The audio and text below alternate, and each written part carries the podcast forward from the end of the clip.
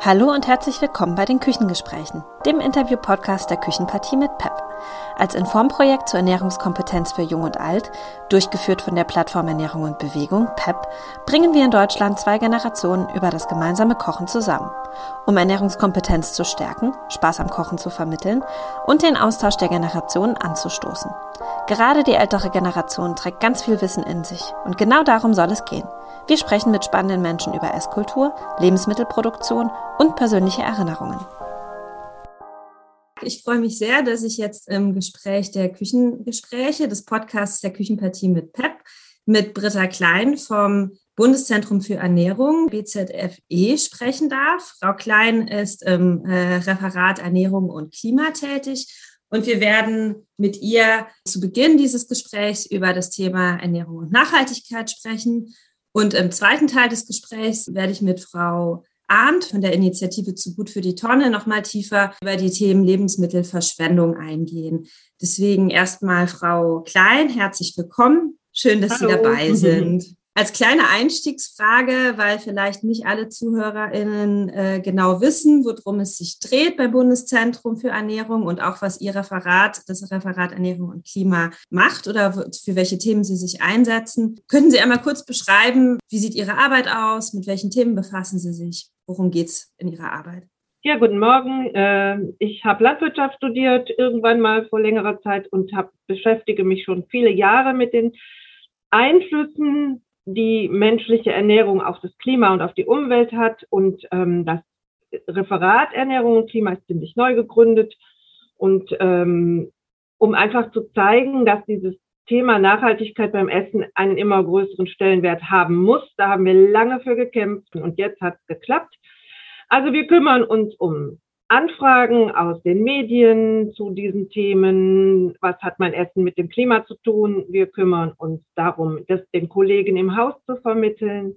Äh, wir versuchen auch Strategien zu erarbeiten. Wie kann man ein nachhaltigeres Ernährungssystem transformieren? Und das ist das so, wo wir uns hiermit beschäftigen. Klimaschutz generell ist ja auch das Thema der Stunde und beziehungsweise auch die globale Herausforderung dieses Jahrhunderts und umfasst ja sehr, sehr viele Aspekte. Da wir natürlich äh, ein Ernährungsprojekt sind, ist meine konkrete Frage an Sie, welche Rolle spielt Essen bzw. unsere Ernährung eigentlich in dem Kontext des Klimas ähm, und wie ist die aktuelle Ausgangslage? Also vielleicht könnten Sie noch mal kurz erklären, wie unsere Ernährung und damit auch die Lebensmittelproduktion und eben auch das Thema Klima zusammenhängen.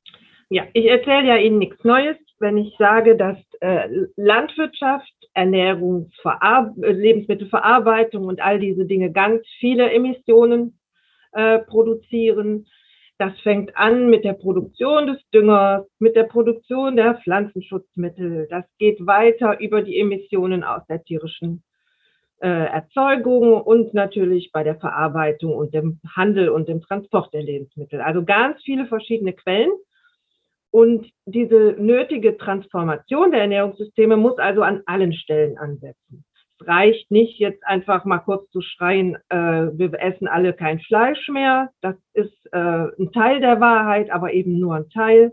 Und äh, deswegen äh, muss man jetzt versuchen, den Menschen dazu für, zu sensibilisieren, dass an ganz vielen Stellen äh, Möglichkeiten des Handels da sind. Und das versuchen wir gerade für die Leute konkret fassbar zu machen.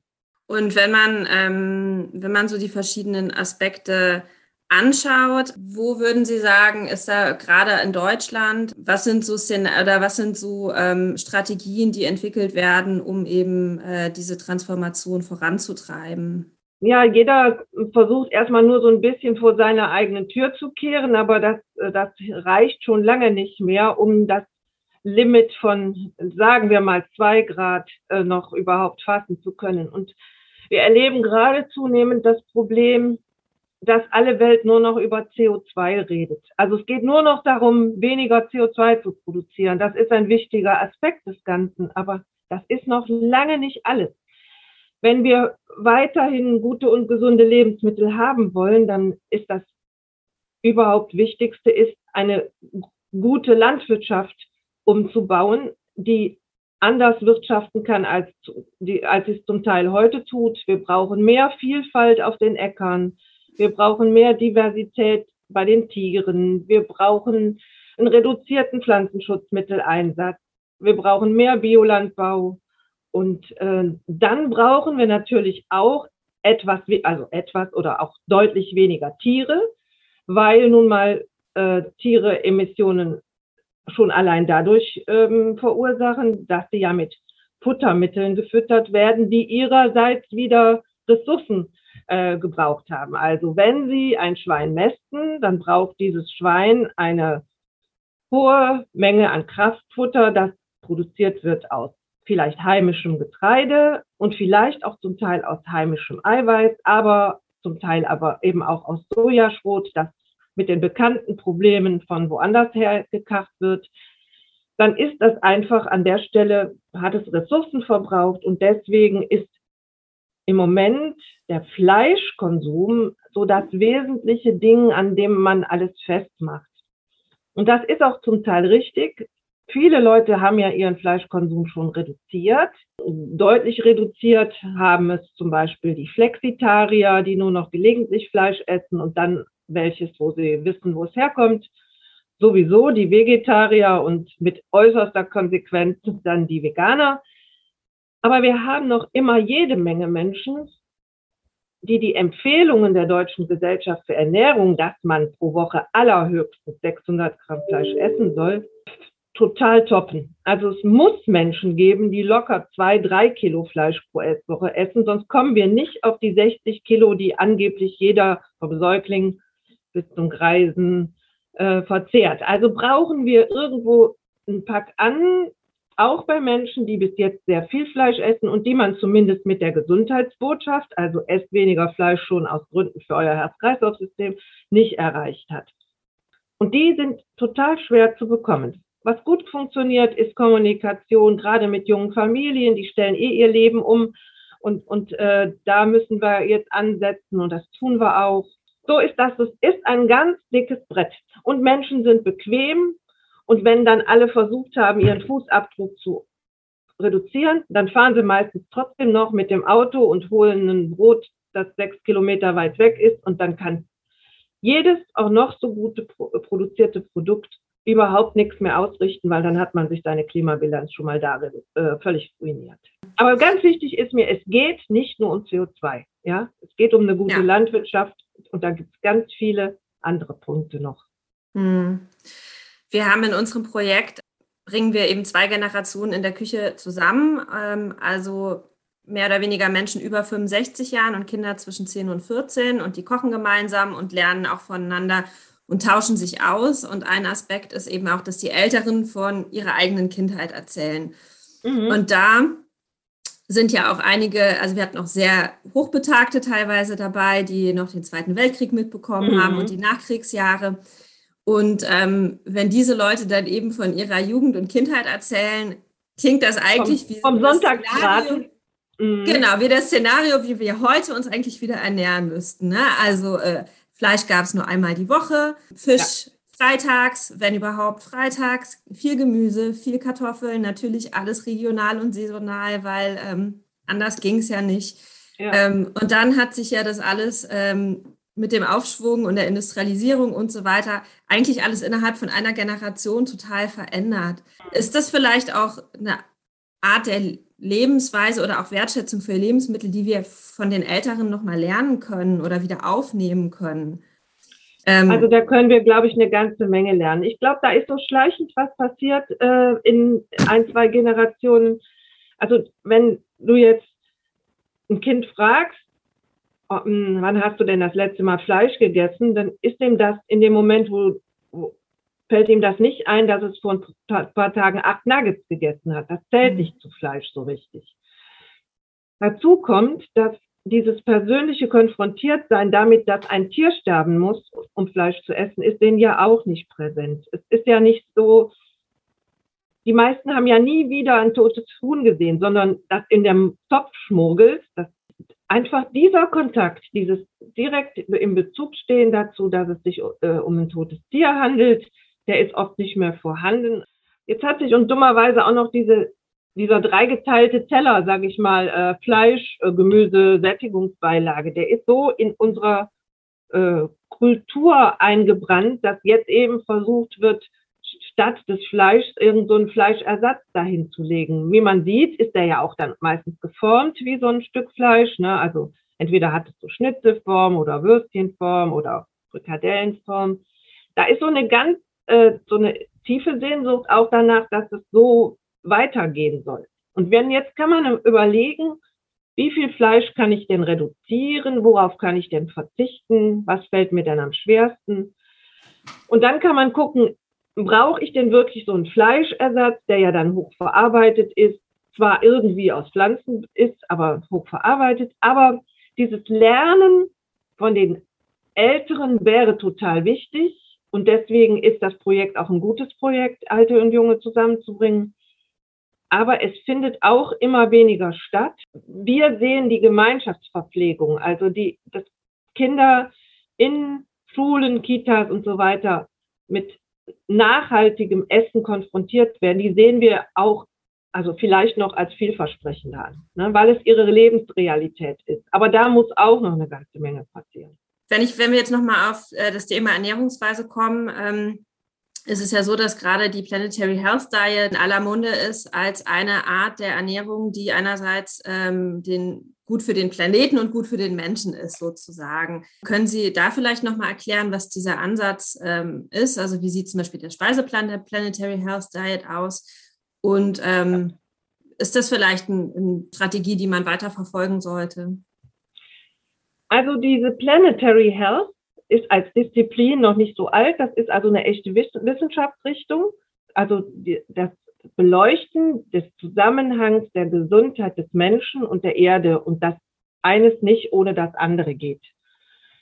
Dann kam dazu die Frage, ja, an welcher Stelle der Ernährung müssten wir ansetzen? Und dann gab es diese, eine ganz große Studie der sogenannten Eat Lancet Kommission, die diese Planetary Health Diet dann entwickelt hat. Und die sagt im Wesentlichen, wenn wir alle Menschen dieser Erde bis 2050 nachhaltig und gesund ernähren wollen, dann müssen wir uns total umstellen. Das sagt nicht nur der Klimabericht, sondern auch, äh, sagte diese Kommission schon vor drei Jahren. Wir müssten den Konsum von Obst und Gemüse und von Hülsenfrüchten sowie Linsen oder Erbsen und Nüssen müssten wir verdoppeln. Aber den Verzehr von Fleisch und Zucker, den müssten wir um die Hälfte runterschrauben. Sonst kriegen wir erstens die Belastungssystem, das, die Belastung des Systems ist zu hoch und zweitens äh, sind auch, werden auch die Menschen nicht gesünder, sondern eher immer kränker. Und neben dieser veränderten Ernährungsweise müsste aber auch die gesamte agrarische Erzeugung und die Lebensmittelproduktion äh, verbessert werden und natürlich ganz dolle die Lebensmittelabfälle reduziert werden. Und wenn man das so machen würde, das ist jetzt erstmal klingt das wie so ein theoretisches Konstrukt, dann ist es möglich, diese Vielzahl an Menschen, die noch erwartet werden, eigentlich zu ernähren. Es war wichtig, dass einfach mal so eine Organisation gezeigt hat, wie denn, es denn aussehen müsste, äh, damit ein Ernährungssystem für diese vielen, vielen Menschen funktionieren soll. Wenn wir jetzt nochmal vielleicht auf Deutschland gucken, wo, ähm, wo man theoretisch auf alles zugreifen kann, wenn man möchte, wo sollte man denn da bei den VerbraucherInnen ansetzen? Also was sind so die Stellschrauben im Alltag, die ähm, so eine ganz normale Familie zum Beispiel ergreifen könnte, um sich etwas nachhaltiger und auch klimafreundlicher zu ernähren? Wie gesagt, wenn man jetzt darauf hinweist nochmal, dass es nicht nur um CO2-Reduktion geht, sondern eben auch noch um viele andere Dinge, dann ist es schon so, dass man seinen Fleischkonsum, wenn der also noch hoch ist und wenn man noch viermal die Woche Fleisch auf dem Teller hat und noch Wurst dazu isst und so weiter, dann muss man eigentlich sagen, ist der Fleischkonsum, aber auch der Konsum von tierischen Lebensmitteln wie äh, Käse und Milch, der muss runter. Aber das kann man auch wieder, jetzt die, die Wahrheit ist irgendwo im Leben nie, nirgendwo mehr schwarz-weiß. Auch das ist nicht mhm. so einfach möglich. Es ja. ist ein großer Unterschied, ob Sie in der Nachbarschaft im, auf dem Grünland eine Fleischrinderherde haben, die auf diesem Grasland lebt und ganz wenig Futter dazu kriegt, oder ob Sie ein aus Kraftfutter gefütterten Braten essen, dann haben diese beiden Fleischarten sehr unterschiedliche Einflüsse auf das Klima.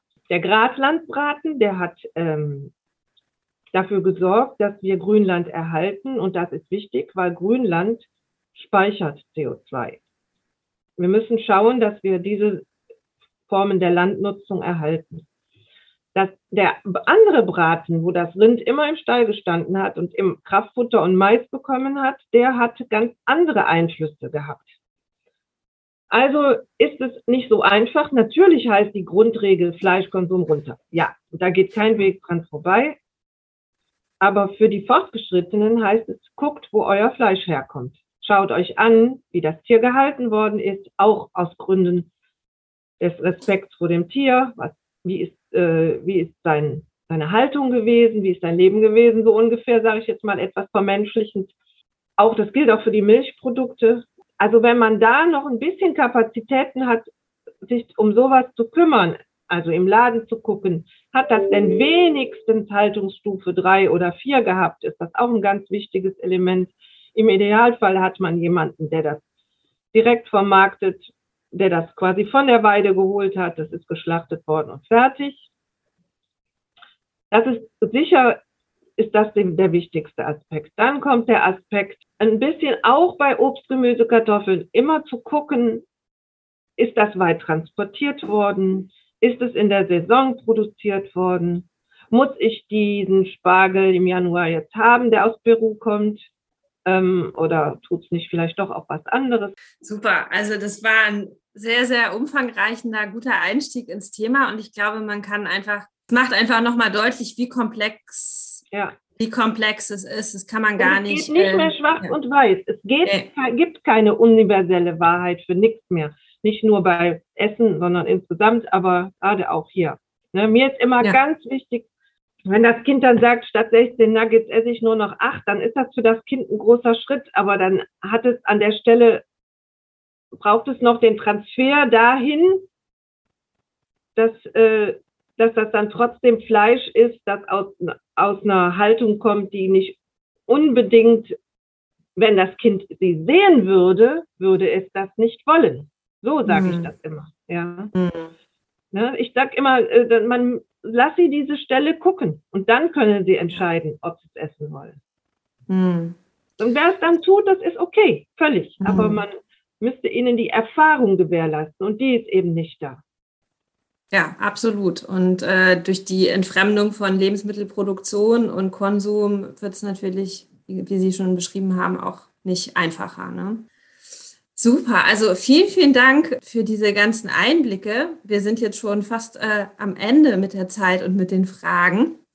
Ich würde Ihnen trotzdem noch gerne unsere allerletzte Abschlussfrage stellen, weil das eine Frage ist, die wir allen InterviewpartnerInnen stellen. Können Sie einmal kurz nochmal erzählen, was war, als Sie selbst Kind waren, Ihre Leibspeise und was essen Sie heute am liebsten? Oh, ich hatte ganz viele Leibspeisen. Ich hatte einen Papa, der kochte, schon damals. Das war da schon noch was Besonderes. Und der hatte äh, fünf Gerichte, die er super gut konnte. Und eins davon war ganz einfach super toll selbstgemachtes Kartoffelpüree, was er dann sehr lange geschleudert und gestampft hat, äh, mit Rotkohl und Bratwurst. Das habe ich als Kind total geliebt. Und das koche ich auch ganz gelegentlich mal, aber inzwischen hat man ja auch mehr erfahren und mehr erlebt und ich koche am liebsten indisch. Ich esse super gerne indisch. Oh, sehr schön. Und das ist ja auch wieder äh, eine Esskultur, die so divers ist, ob Südindien, Nordindien, da genau. die Gewürze, das ist ja eine eigene, das ist ja eine Wissenschaft Fleisch. für sich, genau. sehr schön. Also nochmal herzlichen Dank für das Gespräch. Das war Gerne. wirklich sehr, sehr spannend. Und ähm, genau, und jetzt geht es weiter mit Frau Arndt und die wird uns mehr über die Lebensmittelverschwendung erzählen. Herzlich willkommen ähm, in unserem Podcast und ich würde gerne einfach gleich mit der Frage starten, was ist zu gut für die Tonne und können Sie kurz erklären, wann und aus welchen Gründen die Initiative gestartet wurde? Ja, erstmal natürlich herzlichen Dank für die Einladung. Ähm, bei uns oder im heutigen Gespräch wird es um das Thema Lebensmittelverschwendung gehen. Und das ist natürlich ein ganz, ganz wichtiger Baustein, wenn man sich äh, die Küche als Ort der Lebensmittelverarbeitung anguckt. Ähm, zu gut für die Tonne ist eine Initiative des Bundesministeriums für Landwirtschaft und Ernährung, die bereits im Jahre 2012 ins Leben gerufen wurde. Und das Ziel ist es, die Lebensmittelverschwendung zu reduzieren. Und ähm, dieses Ziel der Reduzierung der Lebensmittelverschwendung, dem hat sich die Bundesregierung 2019 mit der nationalen Strategie zur Reduzierung der Lebensmittelverschwendung nochmal verliehen. Und in dieser nationalen Strategie ist auch beschlossen, dass alle Akteure entlang der gesamten Wertschöpfungskette sich diesem Ziel widmen. Die Lebensmittelverschwendung entlang der gesamten Wertschöpfungskette, also vom Acker bis zum Teller zu reduzieren. Ein Wort zum, zum Allgemeineren, zum Thema Nachhaltigkeit. Ähm, die Reduzierung der Lebensmittelverschwendung ist ein SDG-Ziel, dem sich Deutschland als Mitgliedstaat der Vereinten Nationen verpflichtet hat. Aber es ist auch nicht nur ein, ein soziales oder wirtschaftliches Problem, es ist auch ein ökologisches Problem. Denn fast ein Drittel unseres ökologischen Fußabdruckes entsteht durch die Produktion von Lebensmitteln bei der Produktion von Lebensmitteln und bei der Verarbeitung und bei dem Transport von allem von Lebensmitteln entstehen klimaschädliche Gase wie CO2 oder Methangase. Und diese Lebensmittel und diese Ressourcen vor allem werden verschwendet, wenn wir Lebensmittel dann in die Tonne werfen. Und das bezieht sich jetzt nicht nur auf diese klimaschädlichen Treibhausgase, sondern in unseren Lebensmitteln steckt ja so viel mehr drin als nur das reine Lebensmittel, sondern da steckt ja auch das Wasser drin, was zum Beispiel für die Bewirtschaftung der Felder erforderlich ist. Es steckt die Arbeitskraft unserer Landwirtinnen und Landwirten da drin. Es ist aber auch der Ackerboden, der als sich immer geringer wird. Und natürlich die Energie, die für die Kühlung und so benötigt wird. Und all diese Lebensmittel und diese Ressourcen werfen wir weg, wenn Lebensmittel in der Tonne landen.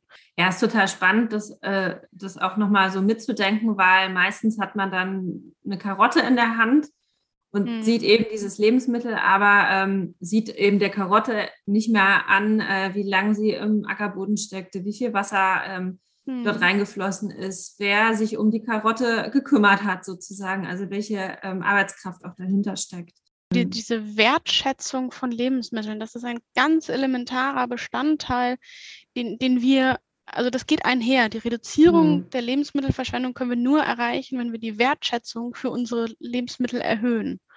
Ein gutes Stichwort, da komme ich nachher nochmal drauf, weil wir natürlich in unserem Projekt zwei Generationen äh, miteinander zusammenbringen, mhm. nämlich die äh, Menschen über 65 und äh, Kinder und Jugendliche zwischen 10 und 14 Jahren. Und äh, man gerade in der Kriegs- und Nachkriegsgeneration natürlich eine ganz andere Art von Wertschätzung und auch äh, Resteverwertung kennengelernt hat, als es die Kinder heute tun. Und deswegen ähm, ist es eben auch ein total spannendes Thema für unser Projekt, mhm. darüber mhm. zu sprechen.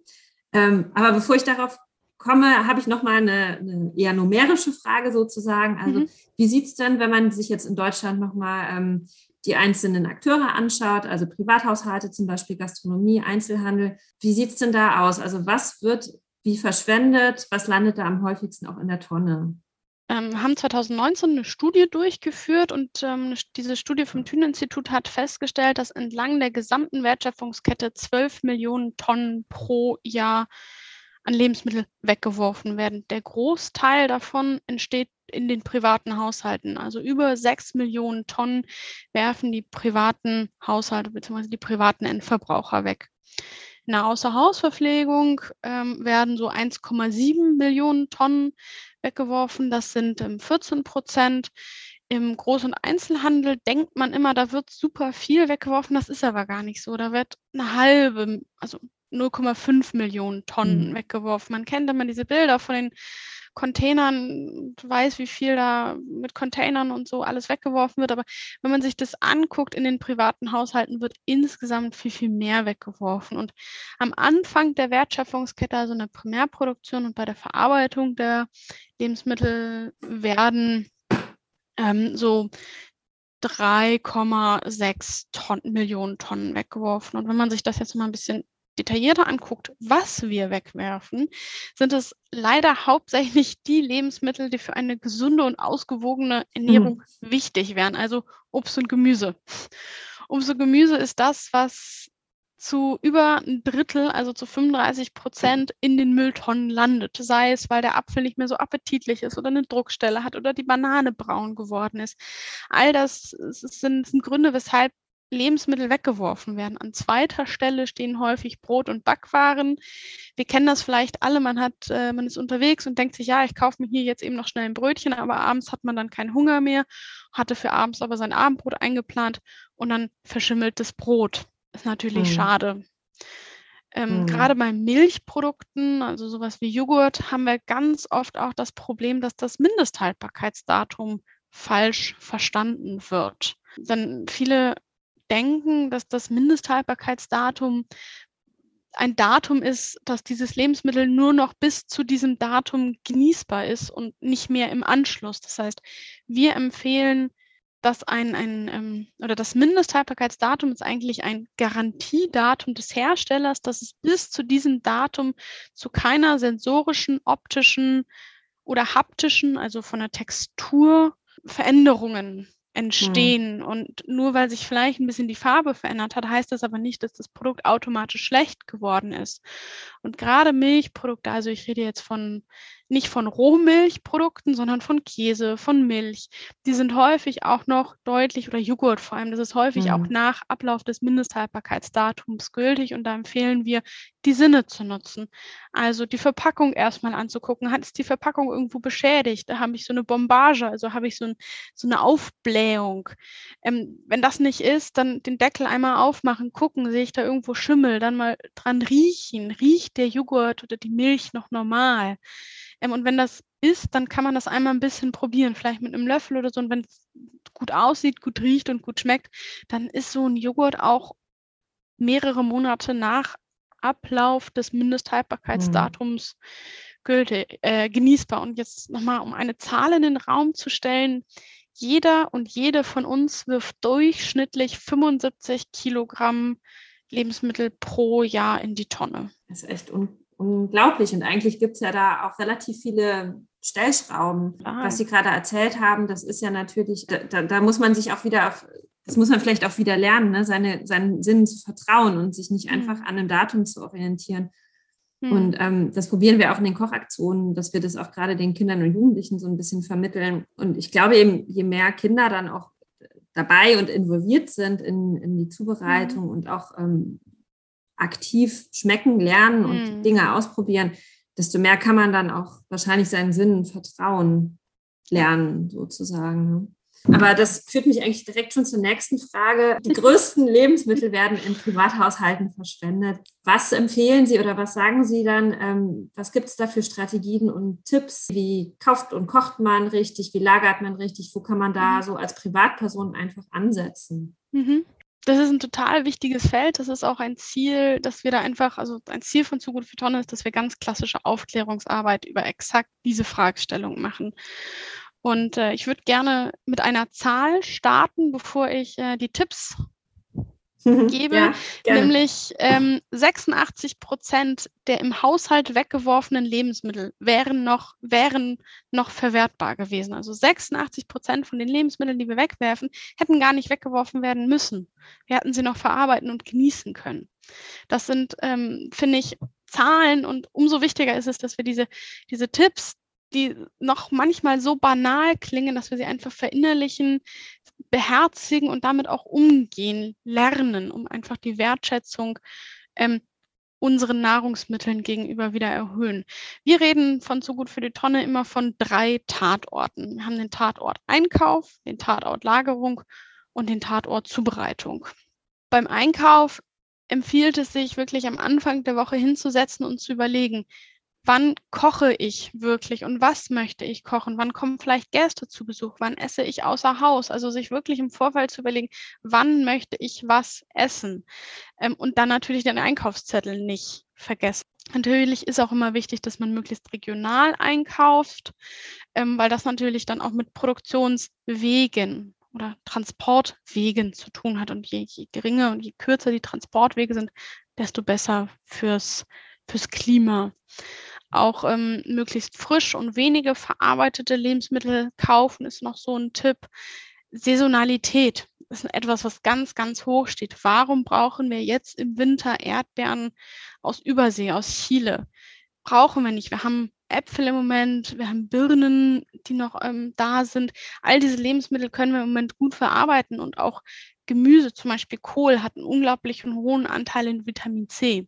Also auch dadurch, also mit den regionalen Lebensmitteln, mit den regionalen und saisonalen Lebensmitteln, die wir im Moment haben, können wir uns ähm, gesund und ausgewogen informieren.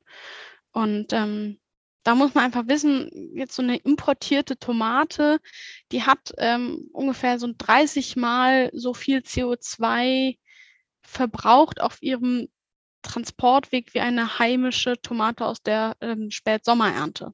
Also da lohnt sich manchmal auch einfach der Blick aufs ähm, Ursprungsland, wo diese Tomate herkommt. Wenn man dann seine, seine Lebensmittel eingekauft hat, dann würde es ja quasi dann in den Tatort äh, Lagerung übergehen. Schöne Überleitung. das heißt, äh, ich komme nach Hause und lager meine Sachen. Da kann ich natürlich auch viel falsch machen, gehe ich jetzt mal von aus. genau, kann man ganz viel falsch machen. Ähm, generell kann man sich, wenn wir uns äh, wieder so ein bisschen die Kategorien angucken oder die Lebensmittelgruppen, die wir so haben, bei Obst und Gemüse gilt, heimische Früchte können, kann man gut in den Kühlschrank packen. Exoten mögen es lieber wärmer bei Raumtemperatur. Also wenn man jetzt äh, mal sagt, okay, ich möchte mir aber eine Zitrone kaufen, dann gehört die natürlich nicht in den Kühlschrank. Aber ähm, die Kartoffel, der Apfel, ähm, die gehören dann schon in den Kühlschrank oder die Birne. Also alles, was regional ist, kommt in den Kühlschrank. Das gilt so als Faustregel. Alles, was Exoten sind, bleibt lieber draußen, solange sie nicht angeschnitten sind. Sobald sie angeschnitten sind, kommt natürlich auch die angeschnittene Zitrone oder die angeschnittene Ananas dann in, in, in den Kühlschrank.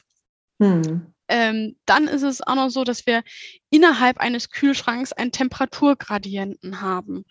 Und das macht auch Sinn, die Lebensmittel in Abhängigkeit von, den, von diesen Temperaturgradienten ähm, einzusortieren. Denn zum Beispiel frische Lebensmittel, also so wie sowas wie frisches Fleisch, Hackfleisch oder frischer Fisch, die brauchen es maximal kalt, damit die einfach nicht so schnell schlecht werden.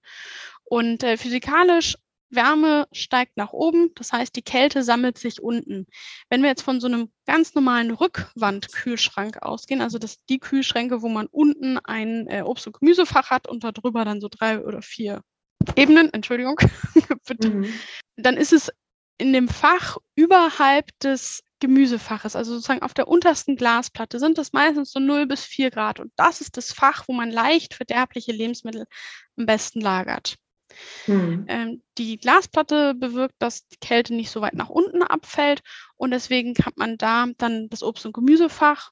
Und es ist auch sinnvoll, Obst und Gemüse von den anderen Lebensmitteln zu trennen, äh, weil Obst und Gemüse kommt ja häufig vom Feld, sage ich mal, und kann dann auch noch irgendwie mal vielleicht Erdreste oder sowas enthalten. Das heißt, man schließt dadurch auch Kontamination mit zum Beispiel Käse oder mit anderen bereits zubereiteten Lebensmitteln aus, wenn man die einfach getrennt, auch räumlich getrennt von, ähm, von anderen Lebensmitteln lagert. Und in diesem Gemüsefach ist es tendenziell so sieben bis neun Grad. Und das ist das optimale, ist die Wohlfühltemperatur für Obst und Gemüse dann in diesen Obst- und mhm. Gemüsefächern.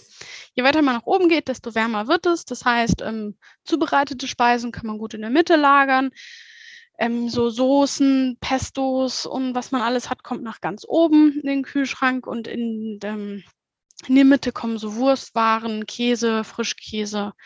Ähm, in die Tür kann man die Milch stellen, vielleicht auch noch der ein oder andere Saft, ähm, dass, dass man da einfach so ein bisschen Struktur drin hat. Wenn man jetzt daran denkt, wie, wie, ähm, wie sortiere ich meinen Kühlschrank ein, gibt es das sogenannte FIFO-Prinzip. Und FIFO steht für First In, First Out. Und das bedeutet, ähm, dass ich meinen Joghurt, den ich frisch gekauft habe, hinter den Joghurt stelle, der vielleicht ein noch kürzeres MHD hat. Also dass man erst die Produkte verbraucht, die das kürzeste MHD haben und die stehen dann tendenziell vorne. Also mhm. Also dieses, dieses System des man holt die Lebensmittel, die schnell zu verbrauchen sind, nach vorne und stellt die anderen dahinter. Das ist etwas, was man einmal einführen muss, aber wenn man es einmal drin hat, dann läuft das ganz automatisch. Wie überall gilt natürlich Hygiene. bei den meisten Menschen wird das äh, Klo häufiger geputzt als der Ort, wo unsere Lebensmittel äh, gelagert mhm. werden, besonders im Kühlschrank. Wir empfehlen, den Kühlschrank einmal im Monat Wasser auszuwaschen. Wenn es irgendwo Un Verunreinigung gibt, dann natürlich direkt ähm, auch mit Spüli ran. Man muss da jetzt nicht mit harten Chemikalien ran. Wenn man will, kann man ein bisschen Essig mit dazu tun. Aber einmal im Monat die, die Flächen auswischen, ähm, das reicht völlig, damit auch keine Bakterien sich im Kühlschrank immer weiter ähm, verteilen können. Aber auch sowas wie Vorratsschränke oder Vorratsregale ähm, sollten hin und wieder mal kontrolliert werden. Gibt es da irgendwie Lebensmittelmotten oder sind da irgendwelche anderen Schädlinge? Ich glaube tatsächlich, dass wahrscheinlich jeder Zweite seinen Kühlschrank falsch einräumt und äh, einfach nach, äh, wo es noch Platz und dort die Lebensmittel ja. reinstellt und ähm, Genau, ja. gar nicht, ähm, gar nicht wirklich äh, das weiß auch, ähm, dass die verschiedenen Zonen äh, auch äh, einen Grund haben, beziehungsweise dass man die Lebensmittel so eben besser lagern kann. Ich habe noch ein paar mehr Tipps auf Lager. Ach, na klar, na klar. Gerade bei so Lebensmitteln, die so, so grün, nenne ich es jetzt mal, dran haben. Ob das jetzt die Möhre ist, ob das die Pastinake ist, ob das der, das Kohlrabi ist, ob das Radieschen sind. Da bietet sich immer an, dieses grün abzumachen, äh, weil dadurch werden die, verlieren die Lebensmittel nicht so schnell an Feuchtigkeit und bleiben so länger knackig. Mm, und ja. Äh, wenn sie denn dann doch mal knackig sind und gerade bei Salat funktioniert das wirklich gut, einfach mal ins, ins Wasserbad legen und dann so eine halbe Stunde, Stunde warten und häufig sind die Möhren oder der Salat ist dann wieder schön knackig geworden. Das funktioniert, das ist so ein alter Küchentrick von Oma. Und dann gibt es natürlich noch das Reifegas Ethylen oder auch Ethen genannt, ähm, was besonders Äpfel und Tomaten ausströmen, was bewirkt, dass andere Lebensmittel, wie zum Beispiel Bananen oder Avocados, schneller nachreifen, also schneller reif werden. Das ist natürlich ein Effekt, den man sich zunutze machen kann, wenn man jetzt zum Beispiel eine harte Avocado haben will, die aber zeitnah essen möchte, dann legt man die Avocado einfach zu den Äpfeln und dann ist sie innerhalb von ein, zwei Tagen ist sie dann schön weich und genießbar. Aber die meisten Menschen wollen es halt nicht, dass ihre Bananen braune Flecken kriegen ähm, und deswegen vermeidet den Obstkorb. Also diese schöne Obstschale, die man kennt, ist eigentlich was, was wir nicht empfehlen, sondern dann die Äpfel und die Bananen lieber getrennt voneinander einfach lagern. Das, äh, als Sie meinten, die Tipps von Oma, dass ähm, haben wir auch in den Kochaktionen immer gesehen, dass äh, natürlich gerade die Älteren, ähm, die es eben noch gewohnt waren oder noch gewohnt sind, ihre Lebensmittel quasi so gut es geht aufzubrauchen oder mhm. einzukochen oder eben nichts wegzuwerfen, die einfach unzählige Tricks auf Lager haben, was man mit altem Brot machen kann, was man mit, wenn man zu viel Obst hat, ne, dass man das mhm. einkocht und so weiter. Also diese klassischen Tipps, die eigentlich äh, vor 50 Jahren noch ähm, Standard waren, dass das jetzt verloren gegangen ist und jetzt wiederentdeckt wird, aber auch eben mit dem Gedanken, äh, diesem Nachhaltigkeitsgedanken auch.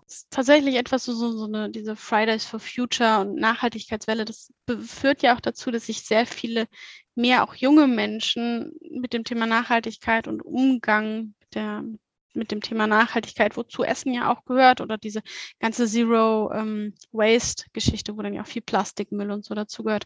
Das ist definitiv etwas, was auch zu einem gewissen Umdenken führt und was dann auch so alte Handwerkstechniken wie Fermentieren, wie Einkochen einfach wieder aufleben lässt oder einfach mal Foodsharing oder ähm, so Verteiler sind ja etwas, was es auch gibt oder so Nachbarschafts Nachbarschaftsnetzwerke, dass man einfach sagt, hier, ich habe äh, ein Brot über, wer möchte es haben? Oder man hat dann so, ein, so einen Fahrradverteiler und kann dann da Brote reinlegen und die dann können dann mitgenommen werden von Leuten, die es brauchen. Das war früher selbstverständlich.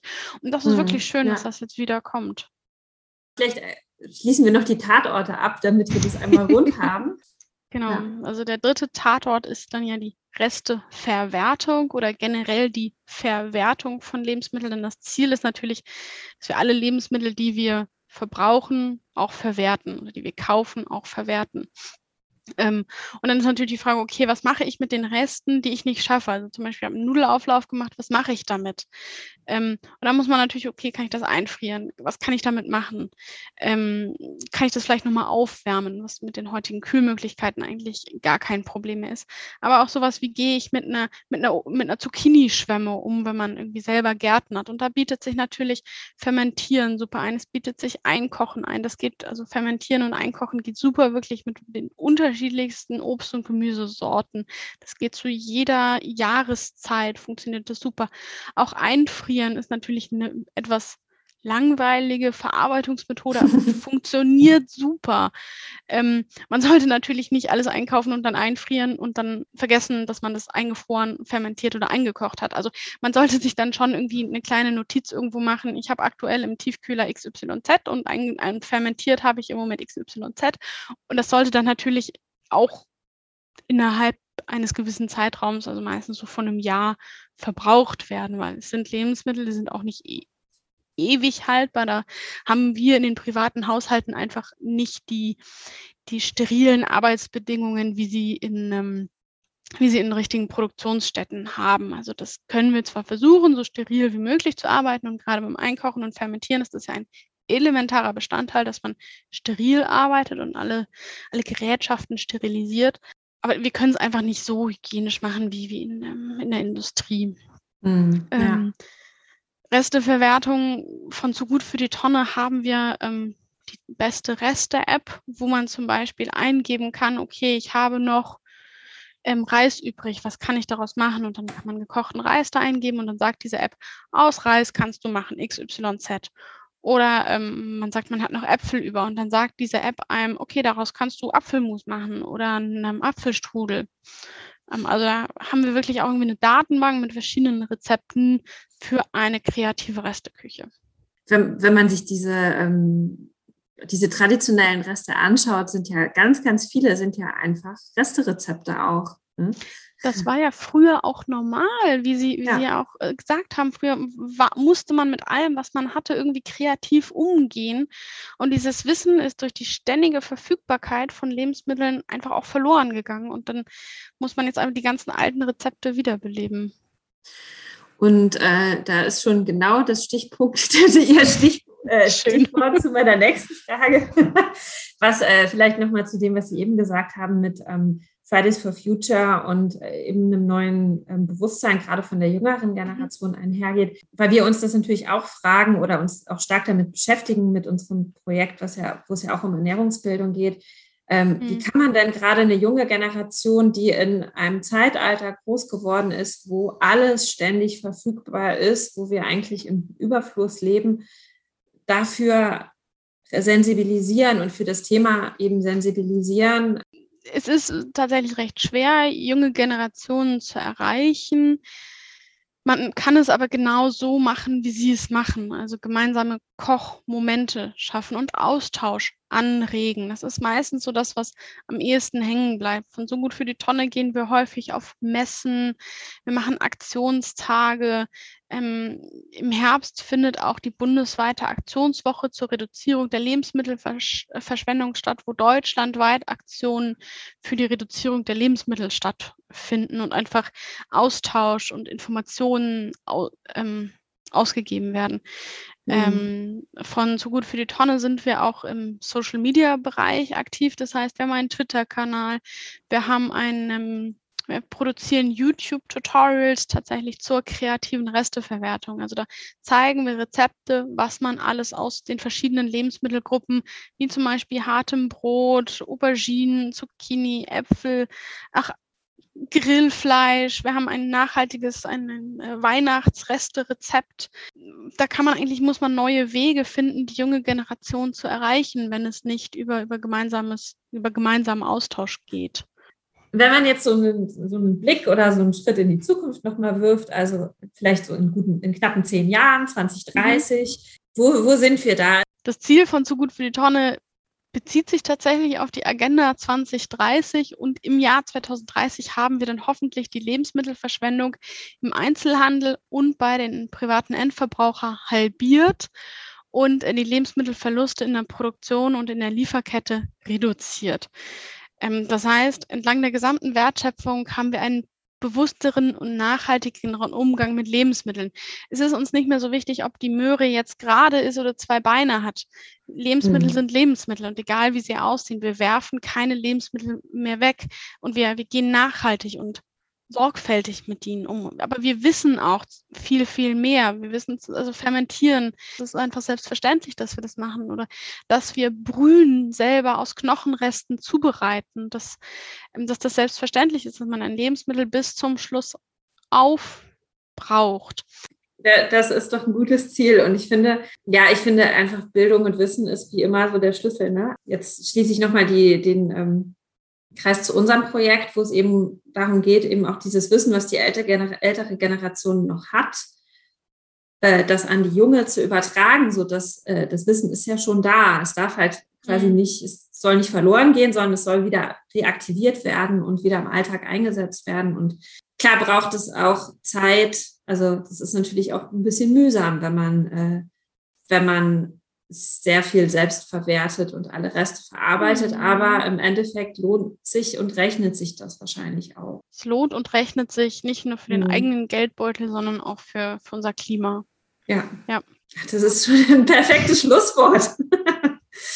Das würde ich fast so stehen lassen, hätten wir nicht eine Abschlussfrage, die wir tatsächlich immer allen unseren Interviewgästen stellen, mhm. die ich Ihnen auch einfach gerne stellen würde.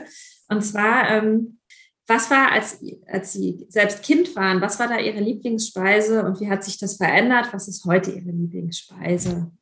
Ach, schöne Frage. Ich bin tatsächlich ein unglaublicher Nudelfan, auch schon als Kind gewesen ähm, und bin es auch immer noch. Also egal ob jetzt Harzweizen, Nudeln, ähm, oder selbstgemachte Spätzle oder selbstgemachte Tortellini. Das ist für mich etwas, was ich gerne auch mit meiner Mama dann damals gemacht habe. Ich war noch, wie ich die Tortellini dann zusammenfalten durfte und in verschiedenen Füllungen. Das war immer ein unglaubliches Highlight, wenn es selbstgemachte Tortellini gab äh, jetzt, äh, wenn man, wenn man arbeitet, äh, macht man das leider nicht mehr so häufig, selbstgemachte Tortellini. Ähm, dann muss es manchmal auch einfach die Tortellini aus der Tüte sein. Ähm, aber es ist und bleibt irgendwie mein, mein Leibgericht, äh, Nudeln.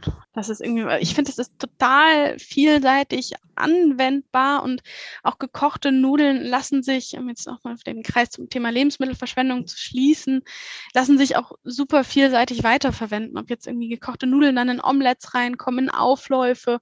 Und mein absolutes Lieblings-Nudelreste-Verwertungsrezept ist die Spaghetti-Pizza. Ähm, also dann verwendet man keinen Teig als Grundlage, sondern nimmt eine Pfanne, nimmt die restlichen Nudeln, die man noch hat, da reicht meistens so eine Handvoll, legt die dann in die Pfanne, brät das ein bisschen an, verrührt das mit einem Ei, dass man so eine, so eine, den Teigboden letzten Endes hat und da kann man dann super gut alles drauf belegen, was man auf eine normale Pizza auch belegen will. Da kann man wirklich äh, super schnelles Reste-Rezept aus Nudeln machen und Super. Gut. Das äh, ist auch, habe ich noch nie gehört, die Nudelpizza. das werde ich auf jeden Fall ähm, auch mal probieren. Also das ist ähm, super Tipp für alle, die diesen Podcast hören. Ähm, die Nudelpizza aus Spaghetti-Resten finde ich großartig. Vielen, vielen Dank für das Interview. Das war unglaublich reich, reich an Informationen und ich glaube, ähm, ganz viele Ideen und Tipps und Tricks, die man wirklich äh, in seinem Alltag auch relativ einfach einbauen kann. Und ich glaube, es geht darum, einfach mal anzufangen und dann sich langsam in das Thema reinarbeiten. Also herzlichen Dank nochmal und ähm, vielen Dank, dass Sie dabei waren. Sehr, sehr gerne. Es hat mir sehr viel Spaß gemacht und natürlich weiterhin viel Erfolg für, für das äh, Projekt. Dankeschön. Die Küchenpartie mit PEP wird vom Bundesministerium für Ernährung und Landwirtschaft im Rahmen des Nationalen Aktionsplans in Form gefördert und von der Plattform Ernährung und Bewegung durchgeführt. Weiterführende Informationen finden Sie auf www.dieküchenpartie.de.